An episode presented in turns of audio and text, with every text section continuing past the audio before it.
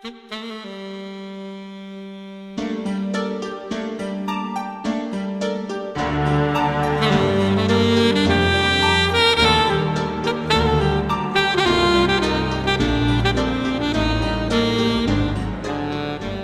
家好，欢迎来到这一期的银杏树下，我是普洱猫。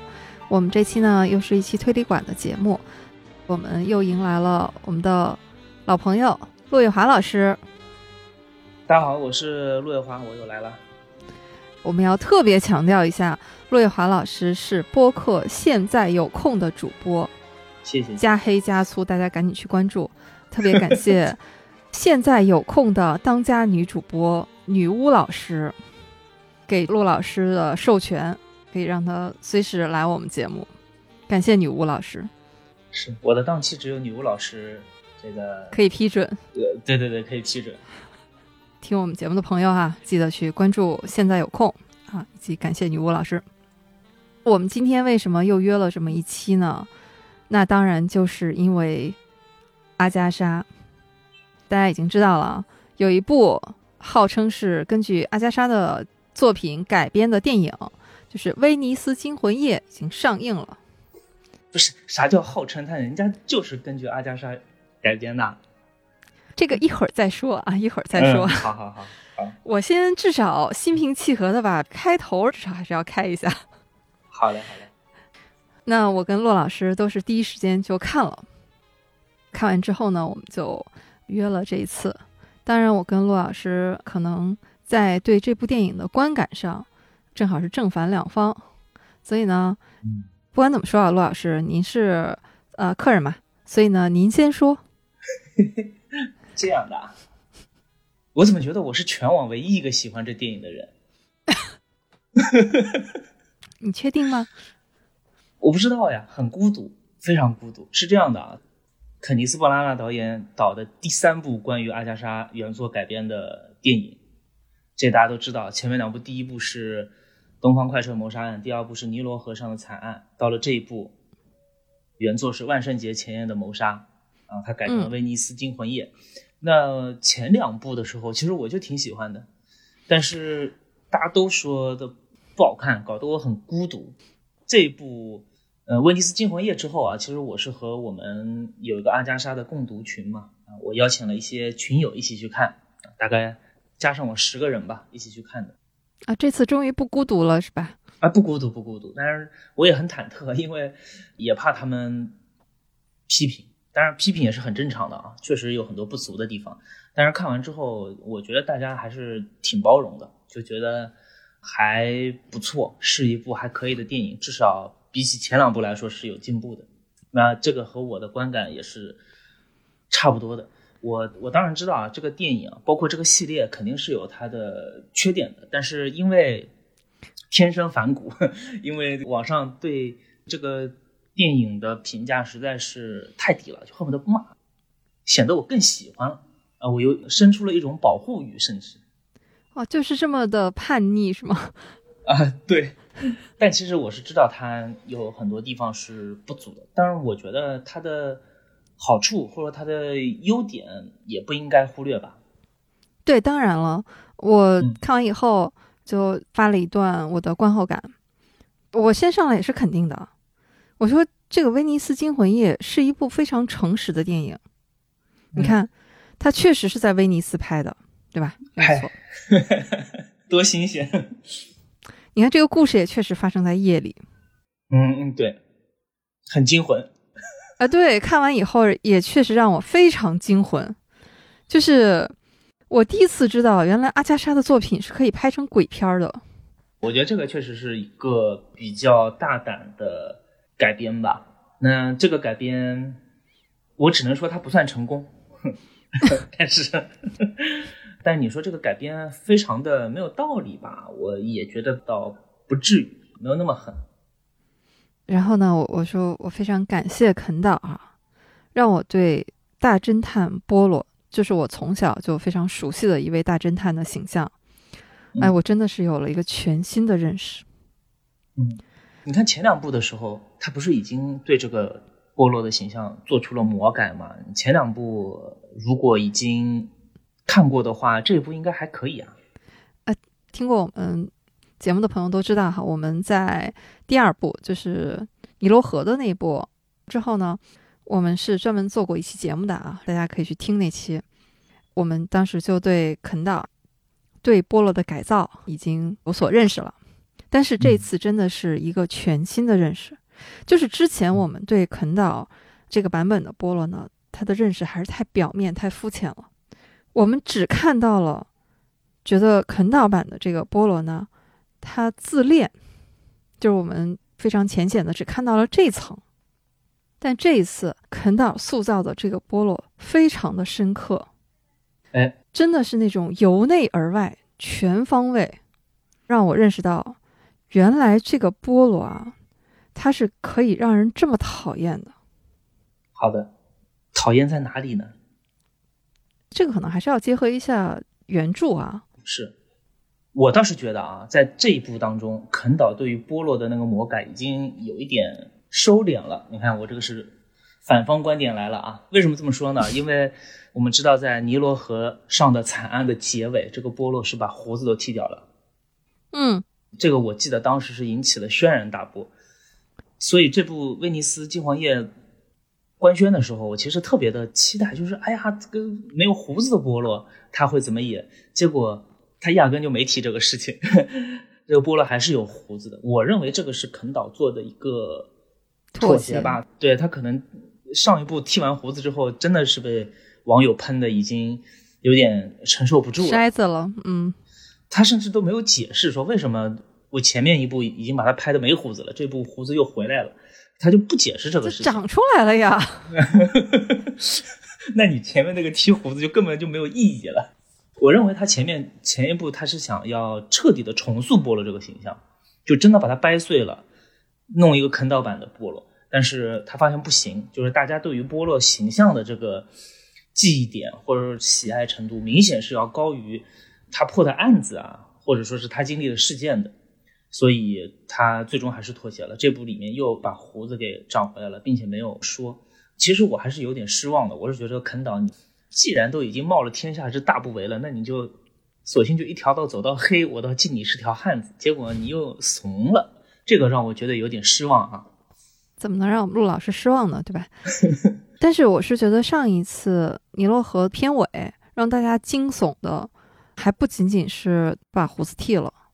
对波洛这个人物剃胡子这件事情呢，虽然说他一出场就是一嘴漂亮的比利时小胡子嘛，但是人物形象上面他做一些魔改，这个也未尝不可。就如果说塑造一个全新的波洛的话，因为任何一个人物不是那么表面的哈，人物性格呀和人的交谈，就是在这个电影里面，然后他呈现出来的人物的气质是更重要的。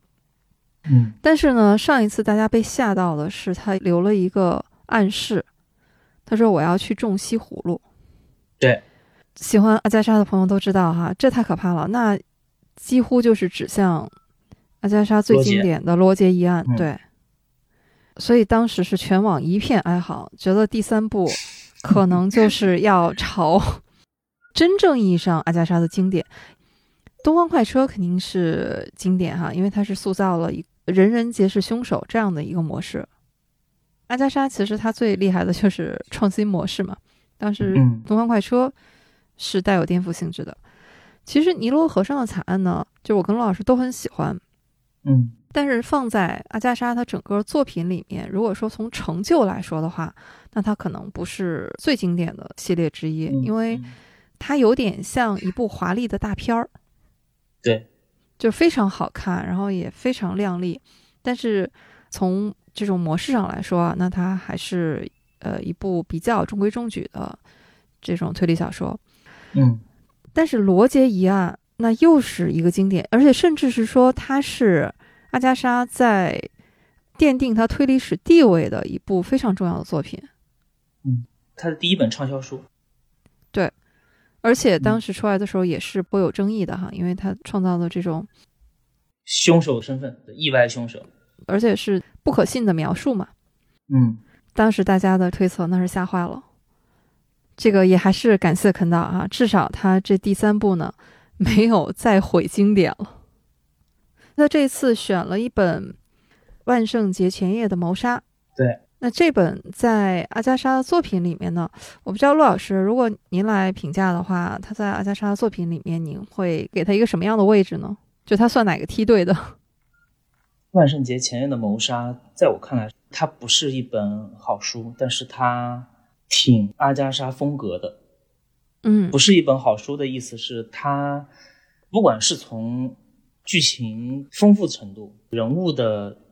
像尼罗河上的惨案，就这种每个人都有秘密的、可供挖掘的悬疑程度，或者是轨迹的意外性上来说，我觉得都属于阿加莎的作品当中比较不起眼的，甚至是金字塔的中等偏下吧，是这么样一个梯队。但是它确实非常符合阿加莎的写作风格，因为这本书是一九六九年的作品，那个时候阿加莎已经是晚年了，对，晚年了。那个时候的阿加莎，其实她除了写作之外，非常的忙。那你要知道，她其实体力已经不支了，但是她其实那个时候彻底博得大名嘛，很忙。她的版税啊，美国那边的版税，其实还弄得她焦头烂额。然后他的舞台剧，他的改编的电影，其实也正在如火如荼的进行当中。这些都是要他去操心的，而且他还要去躲避媒体的一些围追堵截。他其实，在乡下的大宅子里还有很多人需要去照顾，因为他已经是这个家绝对的中流砥柱，或者说家庭的一个支柱了嘛，所以整个人是非常忙碌的。在这么样一个忙碌的情况下，他还是在每年推出新的作品。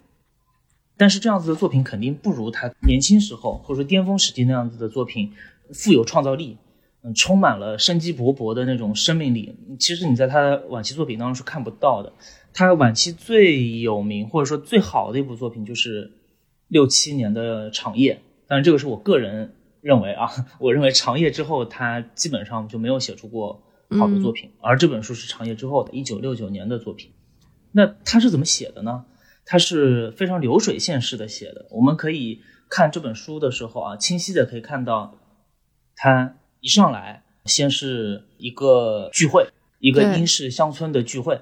就是万圣节前夜的这个，其实阿加莎已经写过很多的套路啊。万圣节前夜其实就是一个聚会的理由嘛，呃，对，一个 party 嘛。那在聚会的过程当中，里面有一个小女孩就说出了一些可能让人有一点引起警惕的话。她说：“哎，我目睹过谋杀案，我目睹过谋杀案。”那你要知道，这样子的一个奇怪的话语，或者说命案目睹记这的这种形式，是阿加莎在之前的作品当中。经常发生的，嗯，默默老师还记得吗？在尼罗河上的惨案，其实波罗也是在甲板上听到了别人说想要去杀人什么什么的，就这种桥段在他的作品当中可以看到很多。对，但是确实也是阿加莎比较擅长的风格。那看到这里，你几乎已经知道了，就是这小女孩可能要出事了。果不其然，马上就出事了。啊，那个时候波洛还没出现啊，受邀参加聚会的就是波洛的好朋友奥利弗太太，奥利弗夫人，就他的非常好的朋友。这其实，在过去了两章，那第三、第四章的时候，就是奥利弗太太前去拜访波洛，邀请波洛来办这个案子。从第五章开始，就是波洛进入到了这个乡村的所有的关系人当中去，一个一个的家访。这又是阿加莎的拿手好戏，就是每一个嫌疑人，我用一个章节的篇幅去跟他聊天，聊天的内容可能是比较松散的。但是呢，波罗总归会知道一些他想要知道的关键的点啊，比如说你有没有听到过哪些声响，或者说你那个时候在干嘛？当然，这是用闲聊天的形式去操作的。这样子的一个家访的形式，阿加莎是非常擅长，也非常喜欢写一 v 一的对话的，所以他把大量的线索、大量的剧情的推进，其实剧情几乎没怎么推进，只是在破这个案件而已。都放在了这十几章的家访当中，最后他还会拎出一些他觉得比较在意的关键人物，再去家访一遍，我再用一张一张的时间去跟他们聊一遍，最后呢，嗯，慢慢的这个真相也就浮现出来了，最后就是解谜。所以他整个套路是非常的缓慢，非常阿加莎模式化的一个写作套路，这中间甚至都没有变调。我们会发现阿加莎在。比较年轻时候，他写的一些作品，他往往要么是主题上的，要么是结构上的，要么是中间某一个章节里面，他会做出一些比较大的突破和改变，但是在万圣节的前夜这本书当中其实是没有啊，这个是阿加莎非常擅长的风格，所以我觉得他这本书写的也没有花太多的时间。再有一点，我看这本原作的时候，其实很早就猜到了凶手，可能这也是阿加莎的一个。就当阿加莎她的套路已经这么明显的时候，我们熟悉阿加莎的读者其实很容易就能够猜出来，他最后的凶手应该会安排哪一位角色。我不知道猫猫猫老师，你看原作的时候是不是凶手还挺好猜的？这本书一方面是像刚才陆老师说的，他的这个套路，还有一个非常典型和明显的，就是它又是一部乡村的谋杀案。就它故事背景是在乡村的，所以这个之前，特别是马普尔小姐系列有很多是在乡村的，包括这个奥利弗夫人她出场的之前也有过。像这种乡村谋杀案系列，其实你发现这个指向都非常明显，甚至我觉得他都没有做太多的误导，就是顺着把它写完了。当然原作当中也是有亮点的啊，而这个亮点是在他的推理上面。就是他有一个比较巧妙的地方，就是说凶手是把这个小女孩是摁在了水里面，把她淹死的。那么凶手要办到这一点，意味着小女孩肯定会挣扎，凶手的身上肯定会溅到水，所以波罗就要去找这个现场身上溅到水的那个人。而凶手也不是傻子，他知道自己身上溅到了水，他肯定会想办法去，要么把这个水迹给抹除掉。要么想另外一个方法，让自己的个水变得很自然，不会让人怀疑到是因为我杀了人了，所以我身上有水。凶手一定会想这个办法。那谋杀现场发生的意外，导致了给到侦探一个可供推理的切入点，这个其实是非常本格的一个逻辑推理的方式。这一点我觉得是原作里面一个可以说是很大的亮点吧。但这个放在电影版。我是觉得肯导是看不懂这个的，肯导是不懂推理，所以他可能不觉得这个很重要。他是把被害人啊，整个案件都换了一层皮了嘛，确实也不好改了啊。以至于在电影里面，这个镜头是给到了波罗，就等于聚光灯下又是肯导。其实您说这个肯导懂不懂推理，我不知道哈，但他一定是懂得这个舞台上的光在哪里的。所以你看那一场，他又是安排给了自己。演的那个波罗，嗯，就是他变成了那个，呃，无意当中被人加害的那一方。但是当然他很幸运啊，可能是凶手及时的发现了，可能是杀错人了，这个波罗就很幸运的逃脱了。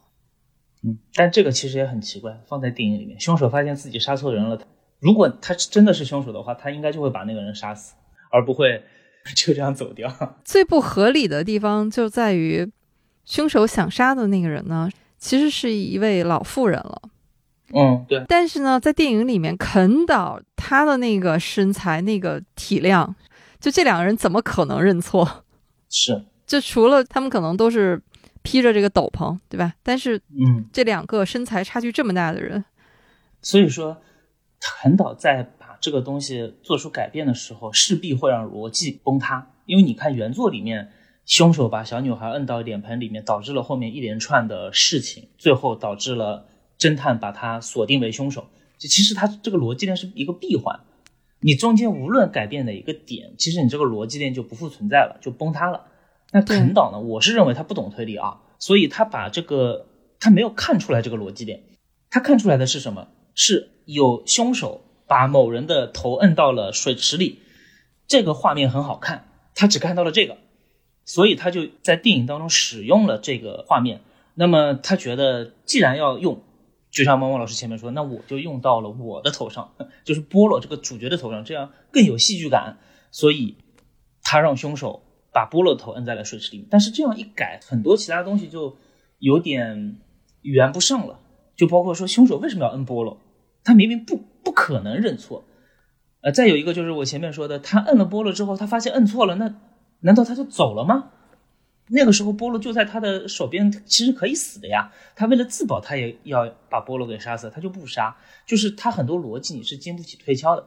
但是我觉得肯导根本就不在意这一点，因为他压根不懂推理啊。他不懂推理这一点，我是从尼罗河上的惨案就已经得出这个结论来了。因为如果说东方快车谋杀案它只是一个呃逻辑链并没有那么清晰，它是因为轨迹足够夸张，凶手的身份足够夸张，所以可以掩盖很多东西的话，尼罗河上的惨案它锁定凶手其实是一个非常漂亮、一个完整的逻辑链，但是。肯岛在上一部的改编当中，把这个逻辑链又做崩塌了，导致如果没有看过原作，只看电影的话，你是你会觉得波洛这个推理是推不出这个凶手来的，它中间缺掉很多环节，不具备唯一性，所以那个时候我就觉得肯岛是不懂推理的。那这一部里面，他又把推理的部分给撇清了，甚至就不管推理了。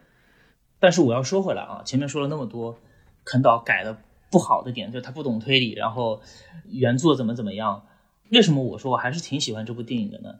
因为我是觉得啊，除了肯岛，没有人会这么认真的对待阿加莎的烂作了。其实这一点也是我想和您探讨的一点，嗯，就是他为什么会选这样的一本来改编去拍成电影？嗯，我觉得可能是一种保险的做法。这本呢，在阿加莎作品里面，就是像。陆老师说的，它也不是特别抢眼的一本。我大概同意您给它放的位置，肯定是在中等。中等偏下多少，这个可以再商量哈。因为我觉得他这本书也还是有吸引我的地方的，尤其是阿加莎晚年的作品，就是在他晚年作品里的波罗，其实是特别有一种悲天悯人的气质的。嗯，这个是在他早期作品里面啊，不是说波罗没有，其实波罗一直都是一个。对这个世界，对人性，其实他都是有很多的洞察，甚至是有一些微微的失望。但是呢，他又没有放弃，尤其是对年轻人，他还充满了祝福。在阿加莎晚年的作品里面，波罗经常会发出对年老的这种哀叹，因为这个时候阿加莎她自己也逐渐的进入老年了嘛。嗯，那这些东西是很独特的，尤其是如果你。这样顺着年谱，顺着阿加莎创作的这个年谱看过来的话，会觉得你和作者有一种深深的共情。嗯，在原著里面，你发现波罗他经常是有一种咏叹调式的，然后这种自言自语。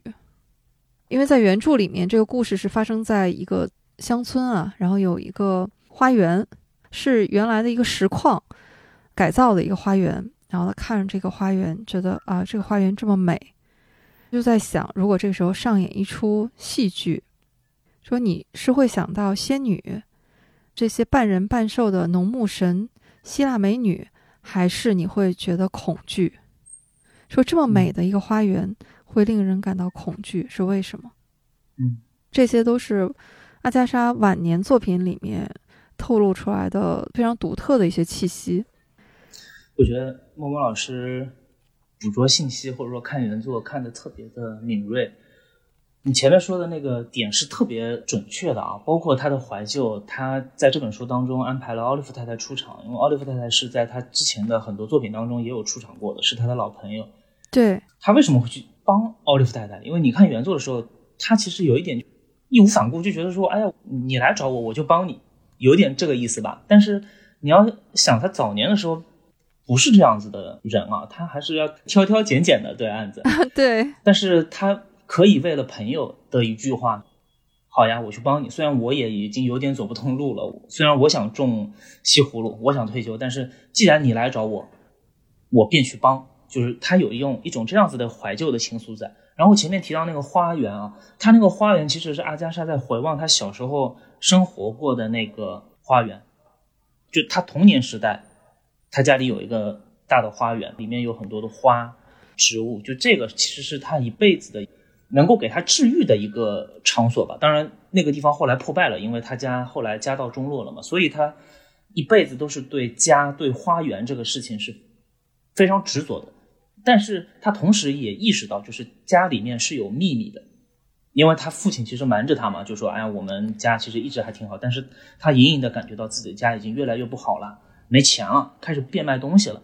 他觉得家里是有秘密的，他家里的这个秘密可能会比较的可怕。这也是他一直以来作品当中的主题，就是看似温馨的家庭，其实里面隐藏着不为人知的秘密，这一直是他作品的母题。然后到了他晚年的时候，我们看他万圣节前夜的谋杀案，所以我觉得猫猫老师总结的特别好，就是他的对于花园的这个想象，以及他因为奥利弗太太来求助，他就义无反顾的去帮忙。对，种种迹象都表明了他在晚年的作品当中，其实并不是特别在意故事的编排，而是在意情绪上的回望。对。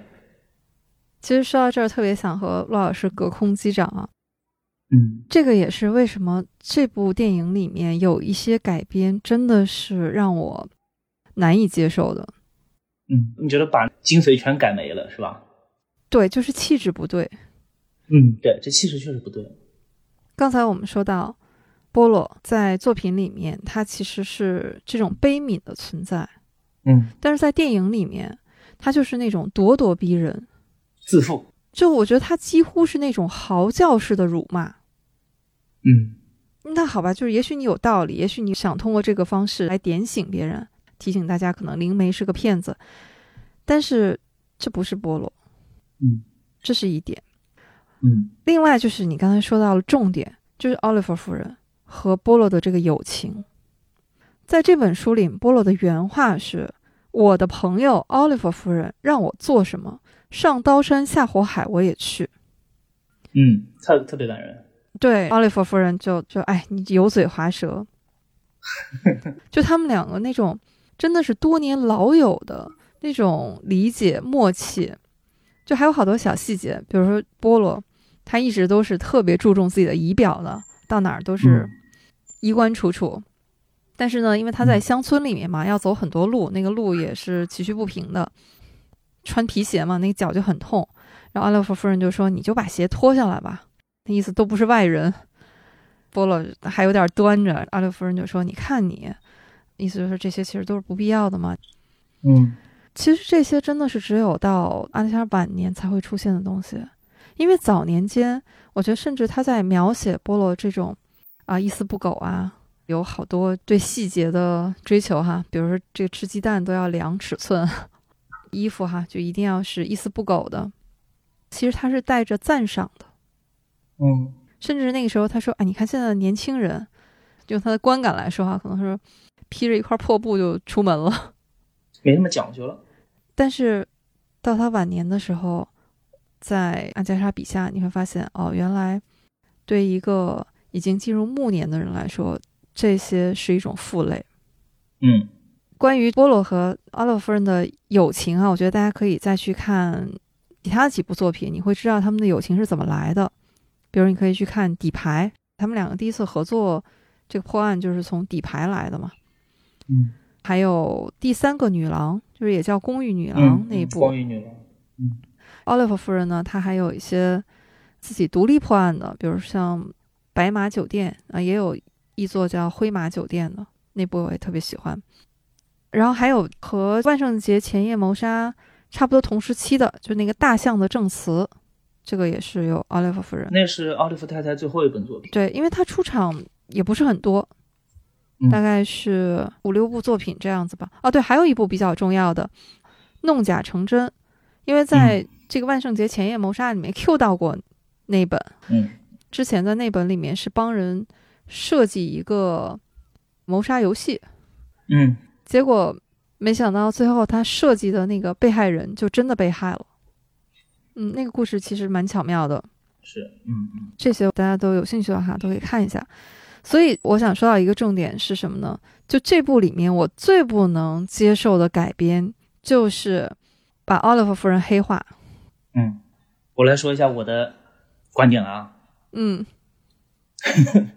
这方面我有不一样的观点啊。哎，首先我也特别特别喜欢奥利弗夫人啊，就是大家如果要去看的话，就是前面猫猫老师提到那些作品，确实是都要去补一下的。大象的证词是一九七二年的作品，其实也是在他非常非常晚期的时候的作品啊，比这本《万圣节前夜谋杀》还要晚。这本书不能算他非常优秀的作品，但是我觉得如果你是奥利弗太太的，就喜欢奥利弗太太的话，可以。就是把它当成最后一本书来看，因为这就是他最后一次出场，而且大象的证词从这个书名就可以感受到这本书是有点探讨记忆啊，因为大象永远会记得嘛。那大象的证词就是他其实在探讨记忆，而那个时候其实阿加莎有一点陷入了一些记忆的退化，因为他年纪确实大了啊。有一些学者认为他是患上了老年痴呆症，或者是。那么在奥利弗太太身上，其实也有一点脑力开始对话，就是可以看到一些，确实是阿加莎是和她的作品当中的角色一起成长，而且还一起变老。我觉得这个是特别重要的一点。很多的作家他笔下的作品是和他一起成长，但没有一起变老。阿加莎会和他们一起变老，对，包括奥利弗，包括小黑，包括波罗。我觉得这这些变老的那个片段都特别的感人。是的。哦，对了，其实我们还有一个重要的信息应该和大家来分享一下，就是奥利弗夫人基本上就是阿加莎本人在书里的化身，因为她的原型在书里面的形象就是一位侦探小说作家，对，畅销侦探小说作家，对，甚至是他笔下的那个侦探就是一个外国人啊，一个芬兰侦探，其实就是波罗嘛。是，而且奥利弗太太的关键道具是苹果。她每次看到菠萝，菠萝要么就是看到她拿着苹果，要么就吃着苹果，要么就是苹果摔了。嗯，对。阿加莎本人也是喜欢吃喜欢吃苹果，但是奥利弗太太是阿加莎的一部分。嗯，这个是一定的，他肯定不是阿加莎的全部，就是他是作为一个他想要在公众面前展现出来的一个作家的形象的话，我觉得奥利弗太太就是一个非常好的代言人。包括他写了很多奥利弗夫人喜欢什么不喜欢什么，其实跟他本人是很像的。嗯，比如说在《大象证词》里面，他就说奥利弗夫人呢，他不是不喜欢啊，就他就是说他得去出席那种文学圈的聚会。他说，甚至是满怀恐惧。嗯，其实阿加莎本人也是很不喜欢这种公开露面的。对他特别讨厌媒体。首先，我先声明啊，我是奥利弗太太的粉丝啊，特别喜欢奥利弗。在电影当中看到了最后奥利弗太太她黑化，这个也不太算泄底吧，因为他和整个案件其实关系并不大。对。大家知道也没关系，啊只是说他去邀请波罗的动机不纯嘛。嗯，对对对，就是肯定是没有那么单纯。波罗还是通过一个新政推理把他推出来的。我觉得那个新政推理还有点波罗，就说明肯岛还是绝了一点的啊。他一开始黑化的时候，我是接受不了的。我觉得哇，怎么就膈应，心里特别膈应。我是什么时候开始接受的呢？是我看完这部电影之后，我回到了家，我仔细想了一想奥利弗太太的人设。我其他其实，在电影当中我就已经消化掉，我都能接受，唯独奥利弗太太我不能接受。回到家，我仔细想了想，我才接受。我为什么接受了呢？是因为我们看原作的时候，奥利弗太太其实是已经伴随我们挺多本了。对。但是肯导的那个三部曲，奥利弗太太她是第一次出场，就是你其实应该把她看作一个新人。如果你不是阿加莎的原作粉的话，我相信这个电影有很多的受众应该是没有看过很多的阿加莎的作品。那他们可能就不太认识奥利弗太太。那对他们来说，奥利弗太太就是个新人。啊，天哪！因为我没有想到这一层。但是你说到这儿的话，我就更不能忍受了。不能忍受是吧？好好，那我就觉得大家就可能以后奥利弗夫人在他们心目当中的印象就是这样了。啊，天哪，不行！我先大声疾呼一下，大家一定要去看书啊！这奥利弗夫人不是这样的。如果他这么拍的话，以后会洗白也说不定。这也不算洗白了，就是人呢有一点像狐狸一样狡诈也可以。他是赋予了奥利弗太太狡诈的那一面，他没有做坏事哦，他还是可以继续往下拍的。假设我是一个我知道阿加莎，我可能看过他的前两部作品吧，《东方快车》和《尼罗河》，其他我一概不知的一个观众，我看这个奥利弗太太出场的时候，我会给他一个什么预设？就是哦，他是波洛的助手兼朋友。他在原作当中应该还是比较重要的角色。那个时候我看到最后他黑化那一下，我的感想是什么？是非常的惊讶，是整个都颠覆。那么这种惊讶和颠覆，其实有点像什么？有点像一九二六年的时候，那些读者看到罗杰疑案的结局，因为他首先他信任了这个罗杰疑案里面的那个凶手，他是基于我对阿加莎的信任，对本格推理的信任，我信任了你这个人物，结果你最后告诉我这个人是坏的，这个人我错付了，所以罗杰一案当时出来的时候也是褒贬不一，骂的人也很多。那我觉得和我们现在看到奥利弗太太黑化骂的情况是差不多的，而我恰恰认为这个就是肯岛的大胆，他可能在无意之间致敬了一把阿加莎，就是哎呦，你看阿加莎那个时候就是魂不吝，我什么样的角色我都能把他当成凶手，对吧？你别说侦探了，你别说助手了，你别说什么嗯叙述者了，你别说什么所有人，你别说没有人，你能想到的这本书里面出场的任何个角色，我都能把它变成坏的，那。奥利弗太太其实就是一个在这部电影的当下，所有的观众都最信任的人物啊，因为甚至连波罗本人都很信任他。这个时候他的黑化，我觉得带来的颠覆感是非常的强烈的，而且这个很有意思。当然，我仅仅是从意外感的这个塑造的角度来分析啊，就我我我这个时候已经排除了我喜欢奥利弗太太这件事，因为我我没有把它和原作画在一起嘛，因为这部里面的奥利弗太太是个新的人物。所以这样子看的话，我是接受这个改编的。他很大胆，就像阿加莎一直在大胆的写他的轨迹一样。他不怕被人骂，那肯岛也不怕被人骂，所以我觉得还挺 respect 的。那既然陆老师说到这里，那我就给大家介绍一下奥利弗夫人。她出场的时候是一个什么样子？就是奥利弗夫人呢，在底牌那本书里面啊，基本上是她。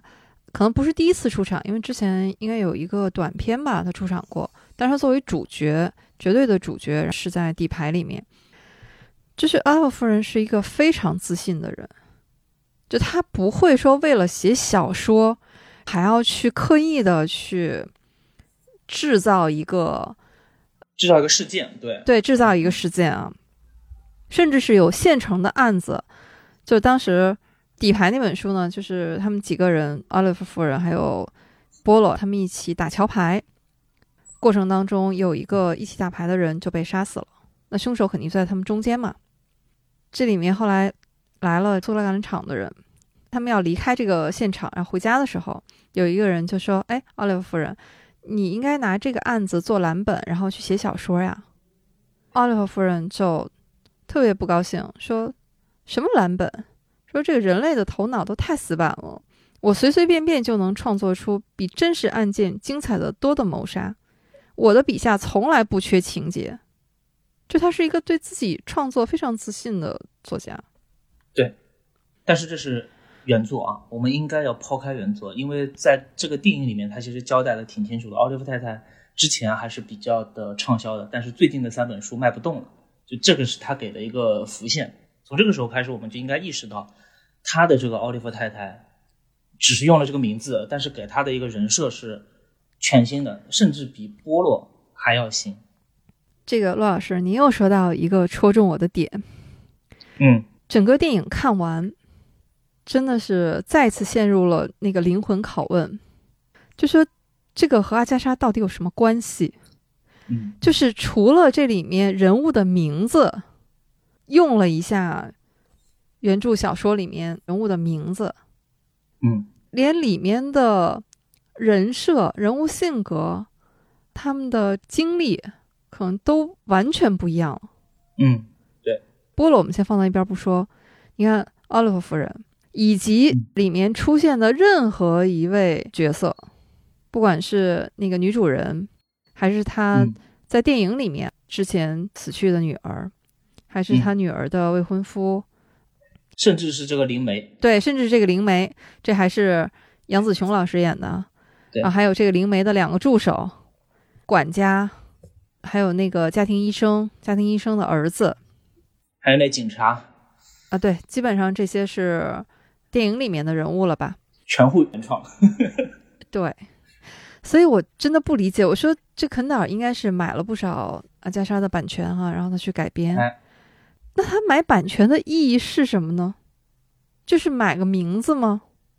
我认为是这样的啊，在我看来这是一个双赢。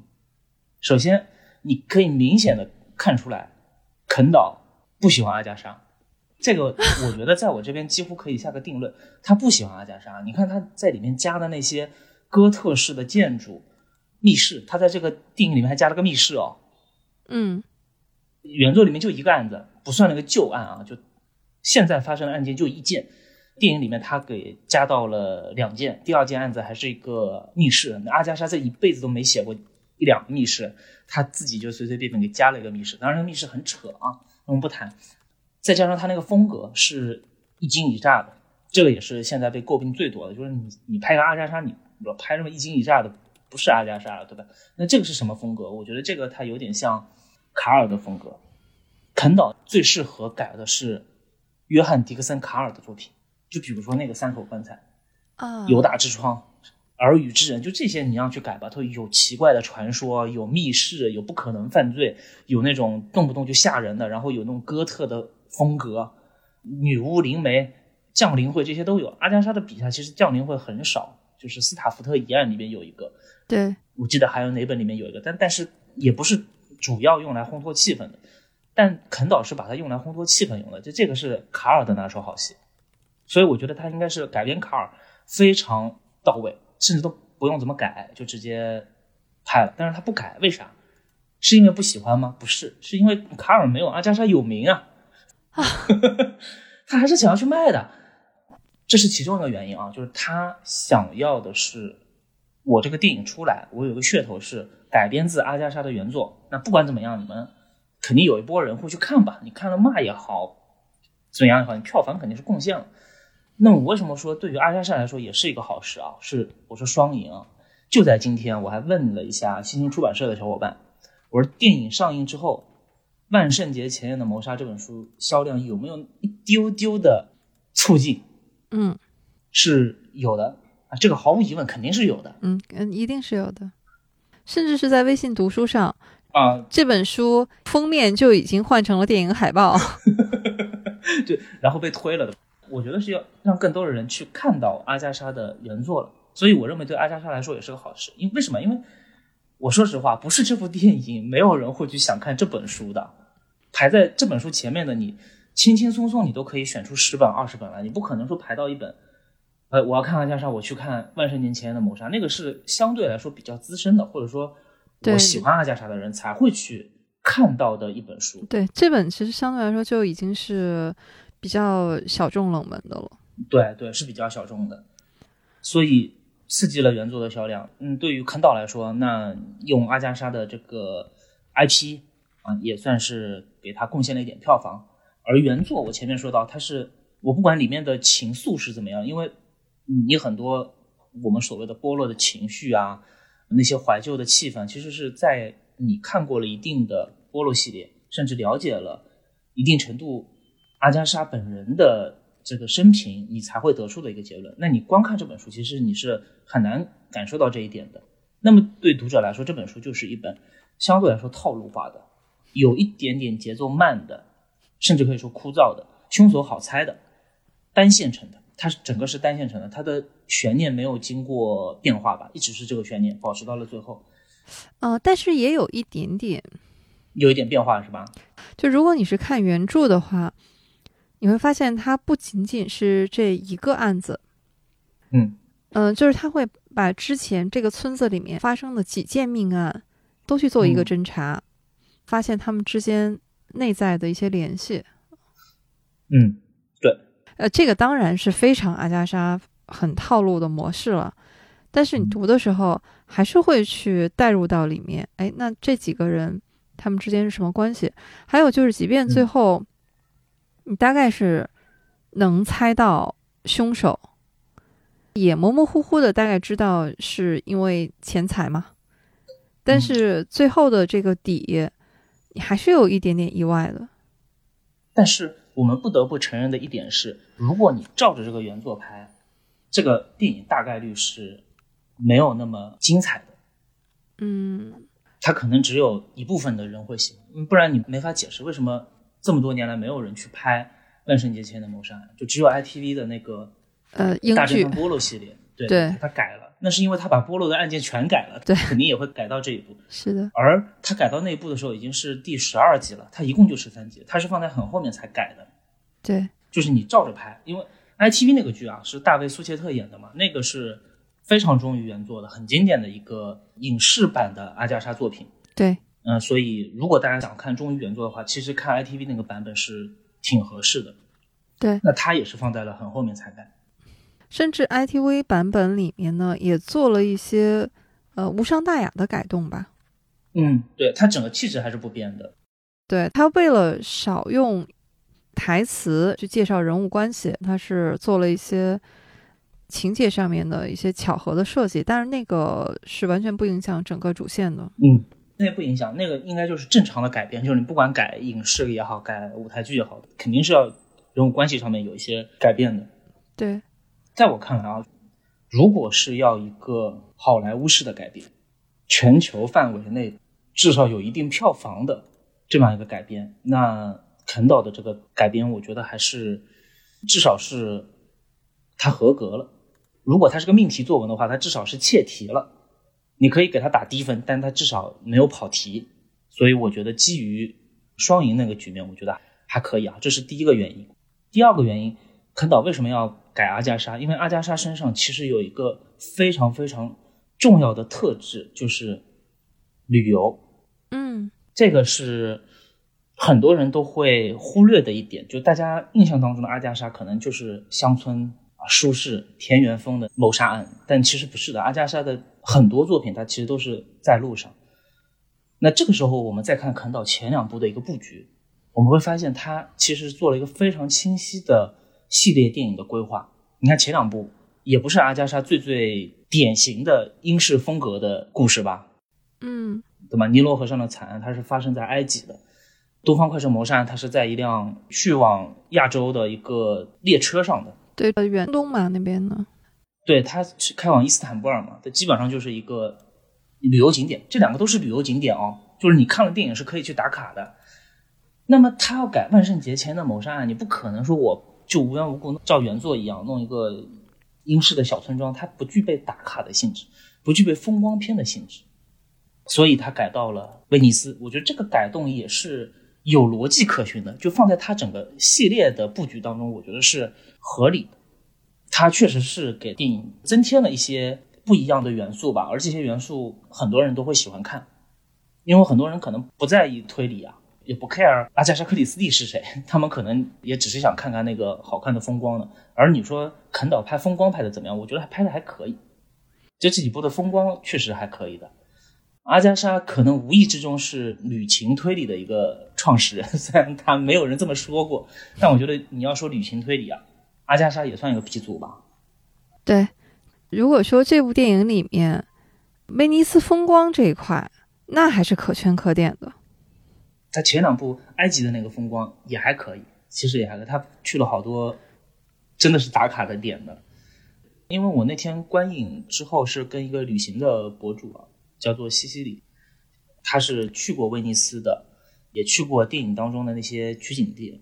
根据他的口述，我还确实补充到一些信息，就是这部电影，我们没去过威尼斯的人可能看就觉得啊是个黑乎乎的大宅子，但其实他在每一个场景，包括他招魂的那个房间是取景自哪个地方的，包括那个码头是取景自哪个地方的，他都能说出来。那说明他确实是一些旅行的景点。你不要看看起来这个故事好像是就是在这个宅子里面拍的，但其实不是，它是分了好几个地方拼起来的。那那些地方都其实都是威尼斯比较有名的打卡点。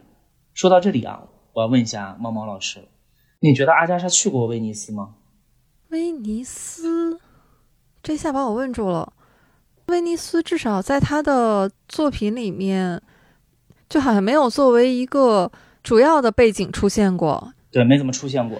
像《东方快车》、埃及，然后还有那一面呢，是他笔下比较主要的，就考古的那些地方。对考古的地方，因为那个是主要是见证了他和他第二任先生他们爱情啊，然后以及他们的婚姻，就那个很幸福的那个时刻嘛。嗯，好，我来补充一个信息啊，阿加莎是去过威尼斯的，什么情况之下去的呢？呃，一九三零年，阿加莎和她的第二任丈夫马洛温去了威尼斯度蜜月。哦，是这个样子的。马洛温呢，他是一个考古学家，就是她第二任丈夫，这个我们大家都知道啊。那考古学家就是要很多地方去跑，他有一次在跑的时候呢，就途经了威尼斯。当时他还和阿加莎不认识。途经威尼斯的时候，他就说：“哎，这个地方特别的美，以后如果我结婚了，度蜜月我就一定要来这里。”嗯，所以他后来和阿加莎相识了，然后也相恋了。当然，这个中间有很多的曲折，因为毕竟他们中间大着一轮多呢，十四岁。嗯，然后阿加莎也是 女儿也已经很大了，而且两个人的地位很悬殊。但是冲过了种种考验之后嘛，两个人还是因为真爱，确实是在一起了。所以一九三零年，马罗文当时也是在一个考古队里面工作，他是请了一段长假，规划了一个蜜月的路线。啊，我们要去什么希腊，要去哪里？但是中间要途经一下威尼斯，我们要在威尼斯待一段时间。他们两个我觉得挺有爱的，就是说，因为马罗文也知道，就考古学家是没什么钱的。阿加莎呢，当时是已经是赚到钱了，知名作家了嘛，相当于是绑上了富婆。然后马罗文说，以后啊，就是所有的开支都可以是你来，但是这次蜜月的开销就我包了。嗯，两个人就做了这么一个约定。然后马马罗文其实就是带着阿加莎去了他之前去过的一些地方，他觉得很美。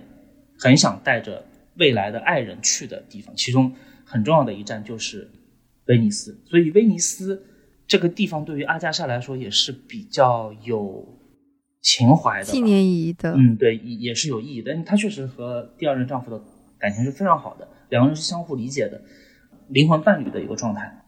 这相当于他们旅行的起点。我不知道肯导是不是知道这个故事啊？但是在我看来，就是他无意当中其实是触碰到了阿加莎一个比较柔软的，然后他在作品当中其实不太体现的一个美好的地方，恰好就是威尼斯。我是真的已经没有办法去考证他为什么会选址选在威尼斯，但是对我来说，这个巧合可能也是一种加分吧，在我的心里。嗯，听您这么说的话。还是觉得电影不好，但是确实还是有那么点意思。对，好像可以对肯导原谅他两三分了。但我觉得肯导应该不知道，他只是无意中。因为我知道这个事情，所以我就还是觉得有点奇妙。因为阿加莎和威尼斯的关系，我们从其他作品当中其实很难看到，但是他居然在《东方快车》和《尼罗河上的惨案》。后面第三部就紧接着给威尼斯安排了一个这么重要的戏份，我就觉得，嗯，就还挺奇怪的当时。但是我觉得肯导他自己想做的可能没有那么有情怀，他想做的其实是对标丹布朗的那个系列啊，就是悬疑加旅游。丹布朗其实也是去过威尼斯嘛，他《地狱》其实是在威尼斯拍的。嗯，那包括佛罗伦萨，包括这个法国卢浮宫，他是从卢浮宫开始。达芬奇密码火了，然后就一路跑啊，整个欧洲文艺复兴就跟各种跑。他其实主打这个路线还是说我一个很大的原作的 IP，加上旅游风光，加上悬疑，然后我这个就是好莱坞一个相对来说可以成功的一个公式了。那他其实想对标这个的，唯一不同的是阿加莎的原作的质量其实不如丹布朗的原作质量那么均衡。我们说阿加莎的。很多作品的质量都是比丹布朗的这个作品要好很多的，甚至是开创性的。但是你论均衡来说的话，丹布朗确实每一本都还在一定的水准之上的，而阿加莎其实他的作品的起伏是比较大的。那么他在改到一本在整个系列当中没有那么出彩的《万圣节前的谋杀》的时候，呃，他也要去硬往这个方面去凑，所以他加了很多的元素，包括我前面说的他哥特的元素、降临会的元素。密室，啊，威尼斯，然后那个威尼斯的那个什么贡多拉上面的那个面具，看着挺瘆人的。但其实你看了电影，就发现这个威尼斯上戴面具的那个船夫其实一点用都没有。但是他就会加很多这种包装进去。我觉得他是在做一个这个大 IP 上面的一个弥补。对，就是他拍的还是他自己。我觉得他目标很明显，阿加莎很明显是被他利用的。哎，这怎么又勾起了我的？我是这么想的啊，就是你不管你的初衷是什么，肯导你想为自己拍一些代表作，没问题；你想赚钱，没问题；你想走那种好莱坞的一加一加一的那种公式的来确保我的票房，也没问题。你想利用阿加莎，我觉得也没问题呢。反过来说，阿加莎也确实是因为你的这个呃改编，让更多的人知道了嘛，这个也是也未尝不是一件好事。我觉得合作嘛，商业合作都是双赢的。阿加莎本人其实也是不是很喜欢电影的改编的，但是他在晚期也不抗拒这个事情，因为他确实觉得这个事情能赚钱。但是恰恰是他经过自己作品改编的这个过程，他最后是形成了自己的观点，就是他决定不让任何人改编他的作品，就是他自己来决定哪些是可以改编，哪些是真正适合改编的。嗯，所以这个也是让我特别心酸的地方，我就觉得，哎呀，这就是欺负人已经不在了，是吗？不是，他在晚年的时候其实也卖掉了，因为他已经成立了阿加莎那个公司了嘛。就其实其实他的作品已经不是他一个人能说了算的了，因为他其实在是太大了，这个 这个盘子做的太大了，你没办法。但对他来说，他只是还是想好好的写小说就够了。所以我认为这部电影出来，包括这一个系列的电影出来，就大家可以去骂坑道，大家可以去吐槽这个电影。但是，据我目前的观察，还没有因为这个电影拍的怎么样而影响了大家对阿加莎的看法，这个是没有的吧？反而是激起了大家对阿加莎的爱和保护，阿加阿加莎的好奇和 和保护欲。那我觉得这是是一件好事了。就如果你这个拍到把阿加莎。名声都拍臭了，我觉得那我肯定第一个站出来喷你。但事实上，我们发现就喷的还是坑导 阿加莎，大家还是觉得嗯替他惋惜，替他不值。但也通过这些事件也知道了阿加莎的原作，嗯，并且我认为肯导的这些改编，不管他是出于有意还是无意啊，不管是他是因为什么动机，多多少少还是有一些亮点在里面的。而这些亮点是其他人改编阿加莎的作品，我。不太能够看到的地方，所以我觉得就这点上面，我也是想要给予肯导肯定的。就是陆老师批准肯导下次继续就可以啊，你就封嘛，就是也允许阿加莎的作品有一版封批改编嘛，他他这种封批改编那就封呗。但是我觉得有一些精髓还是挺阿加莎的。我就又顺便说两句啊，就是说到阿加莎的作品的气质，阿加莎虽然走过很多地方啊，发生在很多地方，但是里面。故事当中的角色还是英国人，他不是当地人。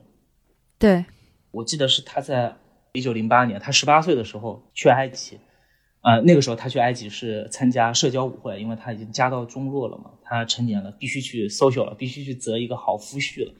但是伦敦的社交圈他进不去，因为没钱，所以他妈妈把他带到了埃及，因为当时埃及是英国的英属殖民地。那里面驻扎着很多年轻的军官啊，他们是可以用来联谊的。那阿加莎去了之后，我们可以看他的一些传记和他的一些纪录片当中的资料，其实是有有当时的照片的。那一年的照片，你会发现，除了你能在照片当中看到金字塔和狮身人面像，其他的照片你好像根本看不出来在埃及，因为他身边拍照的人都是一些英国人，舞会、下午茶、社交。就是你看不出来他是在埃及，你说他在英国也可以，所以我认为阿加莎是在一个异国他乡去观察英国人，这个是他作品的一个非常重要的风格。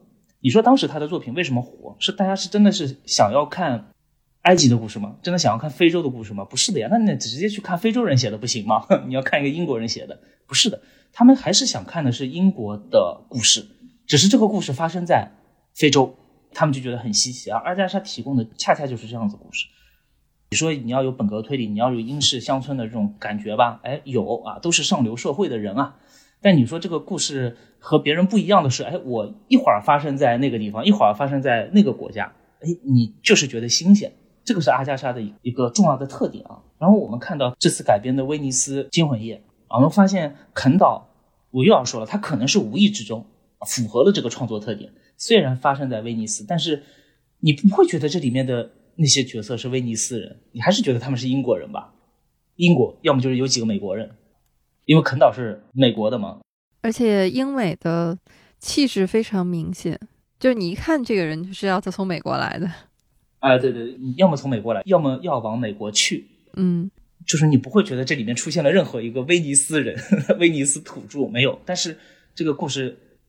正儿八经是发生在威尼斯的，那我觉得这个是一个非常奇妙的，甚至有点怪的、有点荒谬的一个故事的设置，但是它很合理，然后被啃倒也学过去了。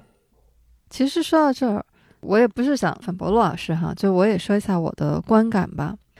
没事，您可以反驳啊，随便啊，不是，我觉得您说的有道理，但是我还是想说，就包括上一部，当时我们在网上也有人会说，那评价一部像这样改编的作品，它的好坏的标准，难道就是它是不是原汁原味吗？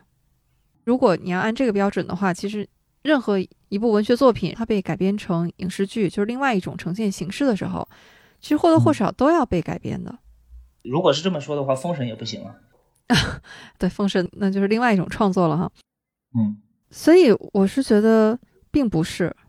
当然了，我书迷一个朴素的愿望就是原汁原味，但是原汁原味不等于说好像拿过这本小说就从第一页开始这么拍吧。它毕竟是要变成影视剧，那它要影视方式的呈现的。嗯。甚至是我们现在印象当中的很多阿加莎作品改编的经典影视剧，它也都不原汁原味。比如《尼罗河上惨案》，这是我最喜欢的一部阿加莎的电影，就是那个老版的啊，尤其是上一场配音，七八还是哪？呃，对对，就是那版嘛。就我甚至是不看画面啊，就是就光听录音，然后我就能一遍一遍的听，就非常喜欢。哎，是的，是的。但如果你看原著的话，你就知道，哎呀，那其实里面有很多改编了。嗯，呃，有的人物可能是做了合并或者是删减。嗯，有的人物关系也是做了一些调整的。你可以说它不原汁原味，但从某种意义上来说，它又是原汁原味的，因为你一看你就觉得，哦，它就是阿加莎，就是这一部《尼罗河上的惨案》，整个故事的主线没有任何问题。嗯，而且甚至是。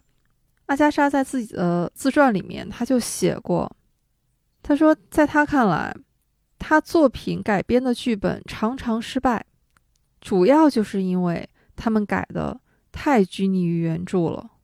嗯，他说，侦探小说和剧本是不一样的，就是你要改编它，确实比改编一本普通的小说还要困难，因为它情节这么错综复杂，人物又非常繁多，线索千头万绪。其实阿加莎自己都认为，如果你要改编一部侦探小说的话，那它最重要的就是删繁就简。嗯，所以这个思路没有问题。比如说肯导在这个里面做了很多情节上的简化，我觉得这些都是合理的。但是我觉得肯导的这几部电影完全就是改写，已经不是改编了。嗯，他想拍自己的故事。对。这个是我觉得难以接受的，嗯，还是那个逻辑吗？你买了一瓶茅台的酒，你把这个酒完全倒出去，你只留了它的瓶子，里面兑上了 你自己调的，可能是不知道什么风味的鸡尾酒。嗯，其实阿婆对自己的作品，他自己动的刀也不少啊。你看他当时改编自己的《无人生还》。无人生还，我们都知道，那就是无人生还啊。那最后就是十个人都在那个荒岛上、孤岛上，然后都死去了。最后是留了一个漂流瓶，大家从那漂流瓶里面才知道这个凶手一个完整的设计。但是当无人生还被搬到舞台剧上的时候，阿加莎自己动手，她说：“这样的话，在舞台上面你没有办法呈现。”说这十个人，然后都死掉了，那这个故事是怎么来的呢？对吧？你没有办法舞台化的呈现它。为了这一点，他留了两个人，最后这两个人是生还者，由他们来叙述整个故事。所以现在如果我们去看《无人生还》的舞台剧的话，哈，往往你看到的就是这么一个版本。对，它更加符合舞台剧的一个创作逻辑吧。它是需要有试点人物的。不是群像描写，就每个人都写上几笔，它必须要有试点人物贯穿始终，最后的 ending 肯定是要由主人公来去交代，而不是一个漂流瓶让旁白来念的，这个有点离谱。换一个角度来说，那《无人生还》如果它拍成影视剧的话，那就不需要了。嗯，因为影视剧嘛，你完全是可以是一个全知视角。对的，任何一种改编，它都应该是你合理的。在一个尊重原著的前提下去做你的创作也好，演绎也好，我觉得这些 OK。但是你现在已经是完全把原著抛开了，这里面我不知道是不是涉及到一种创作伦理啊？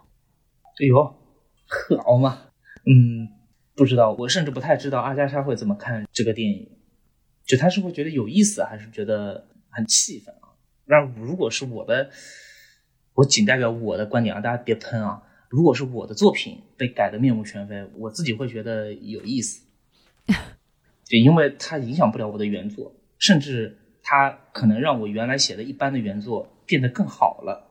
你看，原来那个万圣节前的谋杀案，没有人说它好的呀。这个电影一上映，大家都说这个原作是很好的，我就觉得哎呀，这还挺开心的。哎，您这是点谁呢？不是，看来我们殊途同归啊。我们其实最后还是想要阿婆好嘛，对不对？嗯，肯导死不死跟我有啥关系？就是我们其实还是希望阿婆好。就我们为什么那么在意这个电影或者这个系列的电影？其实还是因为它是改编自阿婆的原作。对，我们还是爱阿加莎嘛。是啊，你说白了，你这肯导你自己去编一个三部曲出来，我们也不用坐下来聊，根本就没什么好聊的。但是因为它改变了阿加莎，我觉得势必会激起一些影响。这些影响可能是会让更多的人去关注到阿加莎了。那可能是让原来不太了解阿加莎的人了解阿加莎，也有可能让原来。喜欢阿加莎的人对阿加莎产生了一些误解，我们都不知道。但是总归是他带来了一些关于阿加莎这个人的这个一百年前的作家的一些回忆。那我觉得也还可以吧。就如果这一点的话，而且它上映的日期是九月十五号嘛，我觉得在九月十五号那天，不管你是什么样的心情，嗯啊，缅怀也好，然后你是想要去重新认识一下这位老师也好，那你去。通过不同的渠道去提起阿加莎这三个字，本身就是一件有意义的事情。啊，九月十五号是他的生日啊！生日，对，说到这个上映的这个日期，我也是有一点点小感动的。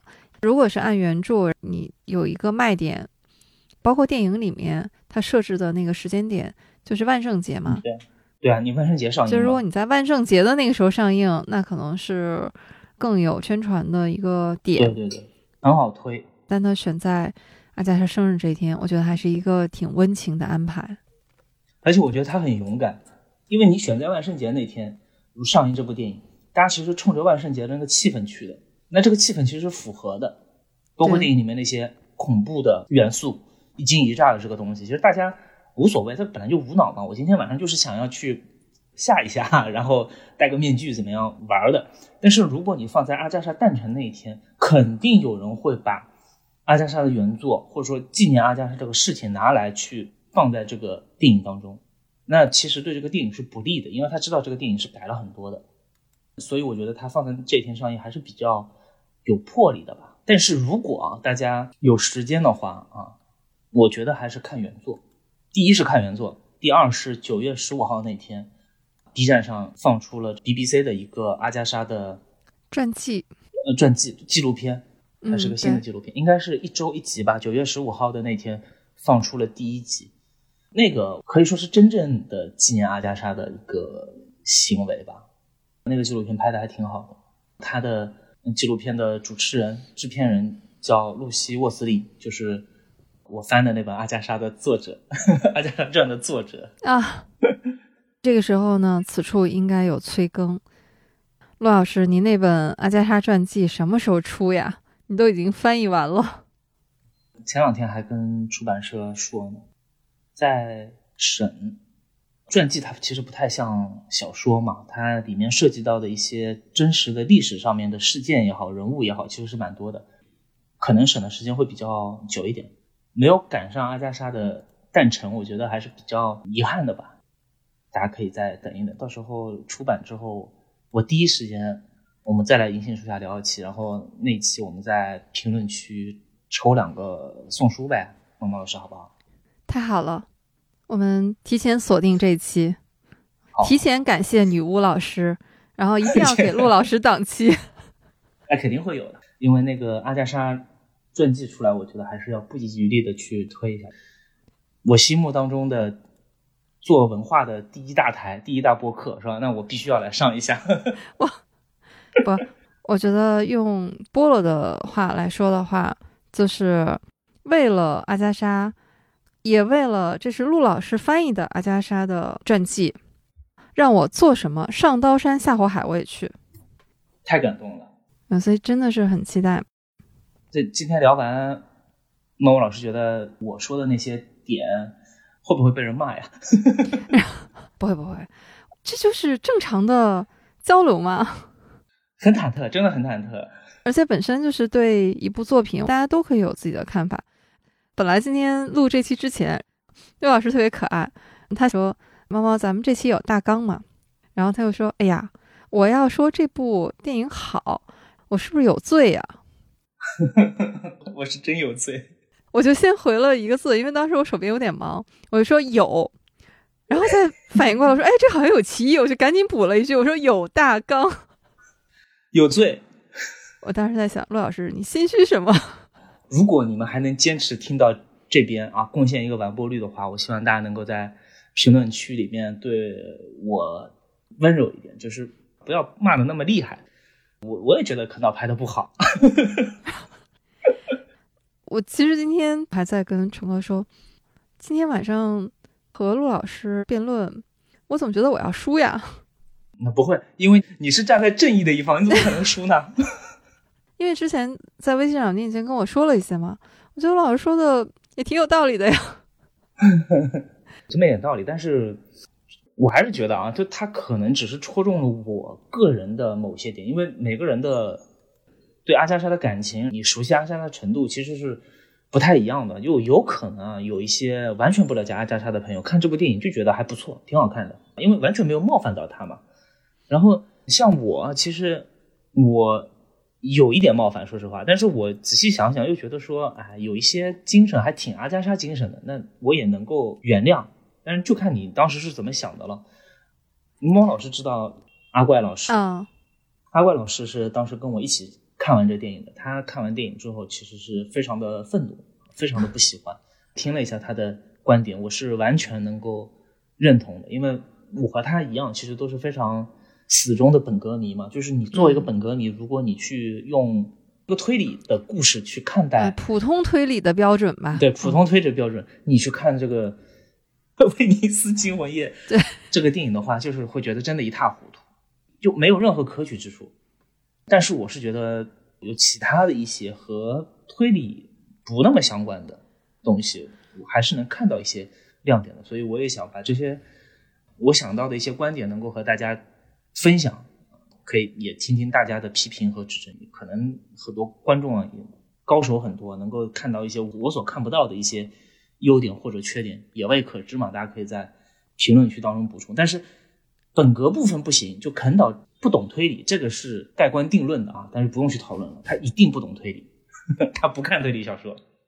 陆老师已经替我们把肯导摁翻在地了，所以呢，我们。对陆老师啊，当然要温柔了，因为陆老师是我们的好朋友嘛。而且，我恰恰是觉得陆老师为我们提供了，就下一次假如又有肯导的改编的阿加莎上映的话，我们正确打开的方式是什么呢？就是如果你喜欢阿加莎，你还是要去看，你总是可以去看一下他到底把阿加莎的作品改成了一个让你怎么样气愤的，或者是让你怎么样有。惊魂的感觉到底拍成什么样？嗯，另外呢，就是刚好借这个契机，你可以去重温一下原著。可能这本你之前看过，很久都没有打开了，就里面的情节已经忘得差不多了，或者是真的有可能你之前就没有看过这部原著，因为阿加莎八十多部作品嘛。嗯，不可能都看过。对，这就很正常嘛。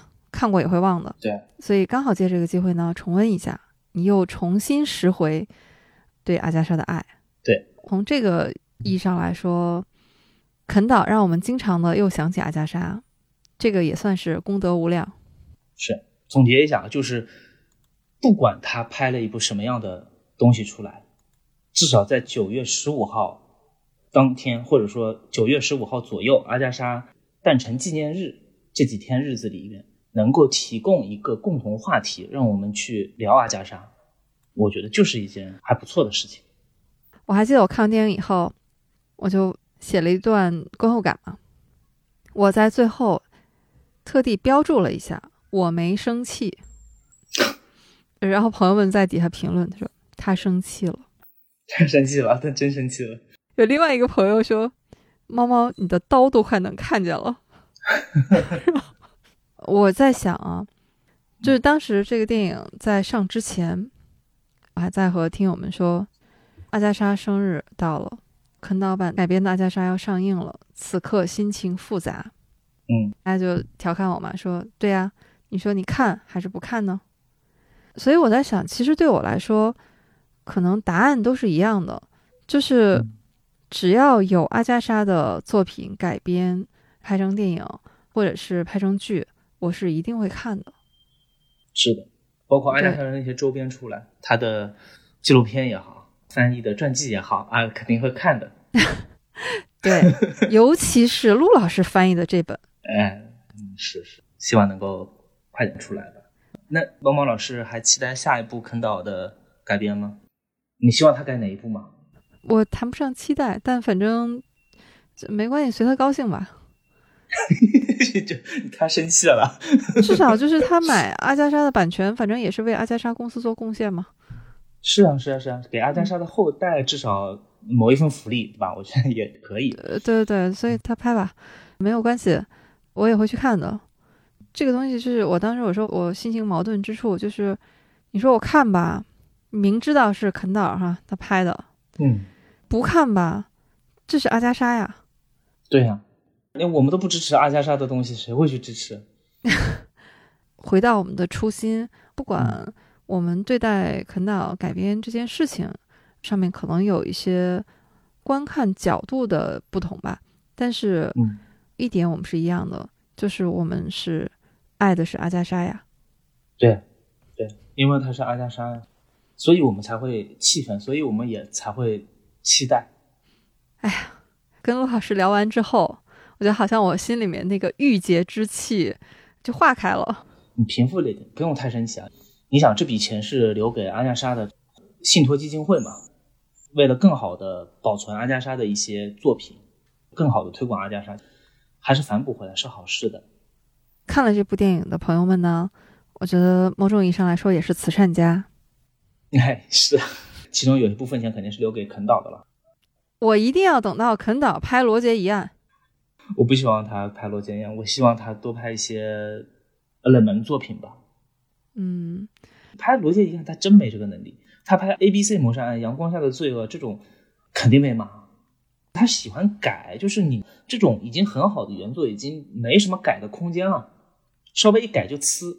但是你说冷门一点的原作，它或多或少应该是有一些缺点在的，那你给他改丰富一点，我还能给他找到一些就帮他圆的理由。你看《东方快车》《尼罗河上惨案》，我连圆都不圆，因为这个原作那么好，就你改它干嘛呢？就你照着拍不就行了吗？但是因为原作可能不够丰富，所以。我想把这个原作给做的稍微丰富一点，让更多人知道那个冷门的原作，那我是可以理解。所以我希望他接下来改的是四魔头啊？为什么这一部我都觉得 好意外？这部就是冷门中的冷门啊！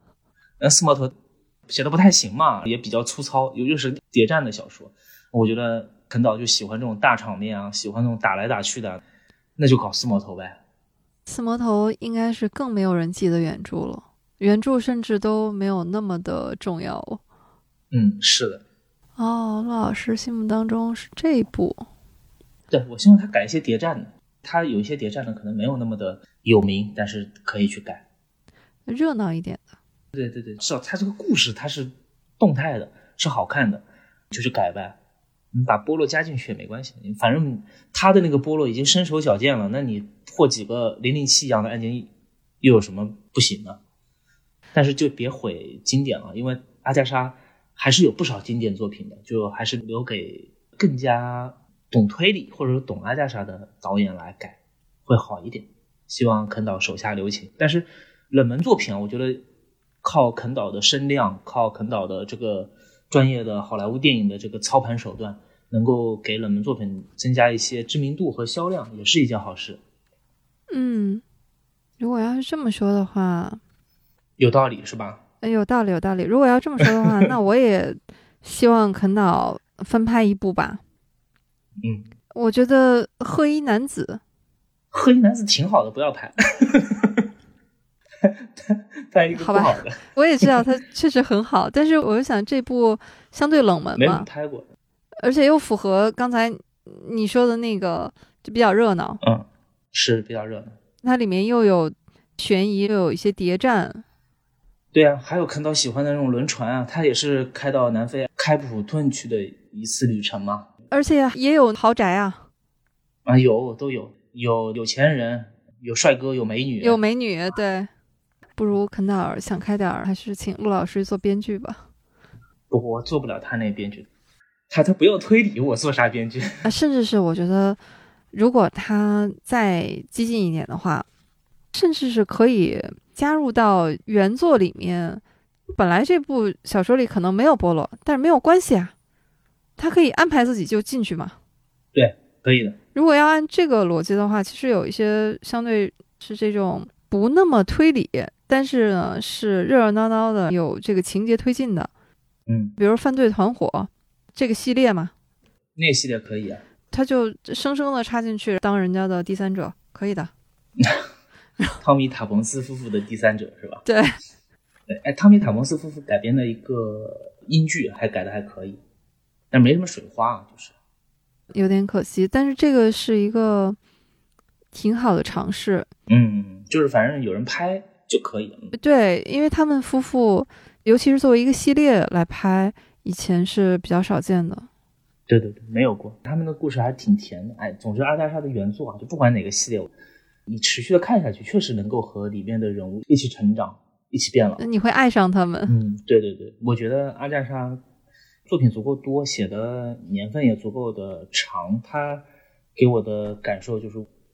你不仅能够和书里面的人物一起成长，而且能和他们一起变老，这是一个在其他的推理小说里面体验不到的一种感受。好感动呀！其实我们开始说所谓我们今天是一场辩论啊，或者说我跟陆老师要吵一架啊，其实这些 都是玩笑话哈，有一些也是节目效果啊，大家要辩证的听。不变的是我们对阿加莎的爱。就每次聊。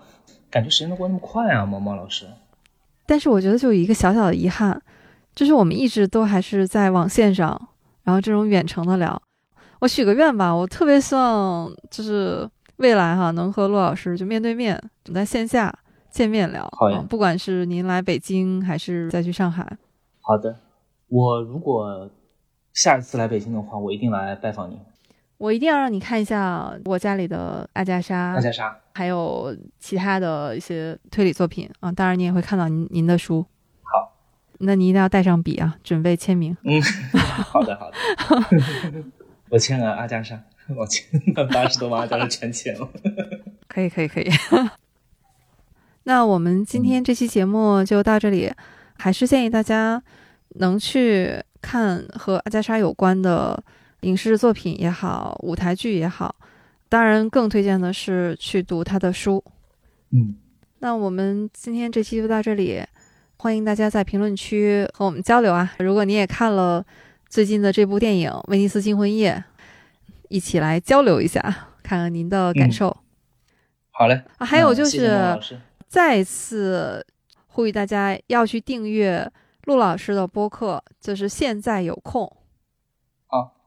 虽然现在不更新了，现在没空了，但是大家先订阅着呢，随时可能会更。我现在主打的就是一个走穴啊，去各大台串台，但是自己的主台从来不更。更要感谢女巫老师了。是啊，是的，是的，这么大公无私。好呀，也谢谢猫猫老师，谢谢大家，感谢大家，拜拜，拜拜。